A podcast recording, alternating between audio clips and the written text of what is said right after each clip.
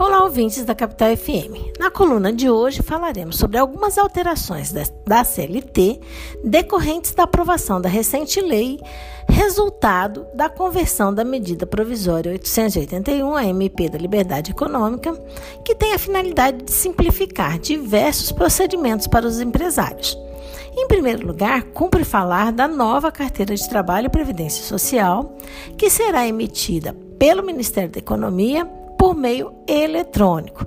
Essa carteira visa substituir a carteira vigente de papel, que será emitida apenas em caráter excepcional e, assim mesmo, será aceita apenas enquanto o empregador não for obrigado a usar o e-social. Para a emissão dessa carteira eletrônica, basta o trabalhador ter registro no CPF, no cadastro de pessoa física, e estar cadastrado na plataforma de autenticação do governo federal, no endereço acesso.gov.br.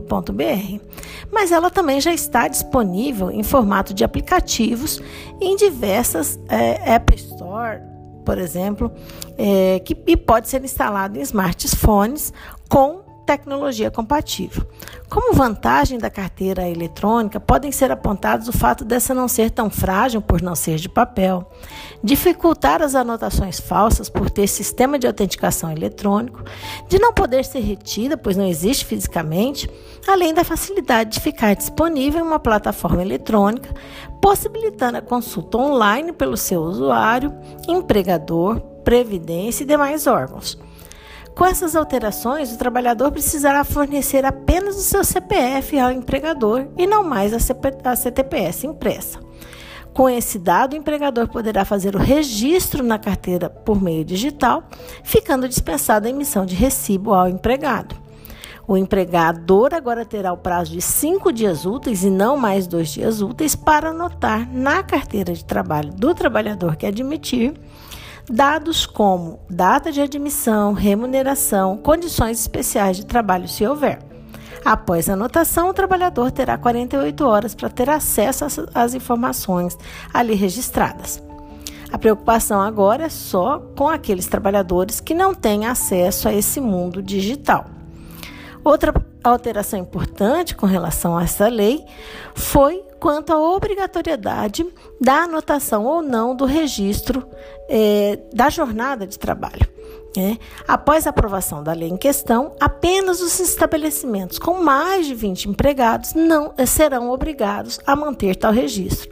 Anteriormente, a anotação era obrigatória em estabelecimentos com mais de 10 empregados.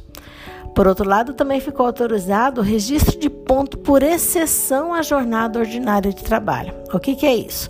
O trabalhador só vai anotar o ponto no dia em que houver alteração da jornada normal, uma redução, uma realização de horas extras ou trabalho em dia destinado à folga, por exemplo.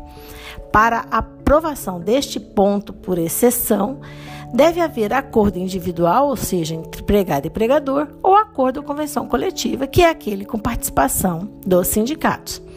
A, a, preocupação neste particular é a dificuldade das partes, tanto empregado quanto empregador, em caso de necessidade, fazer prova da jornada efetivamente elaborada, pois em ambos os casos não haverá é, qualquer registro do ponto ou qualquer registro da jornada efetivamente elaborada.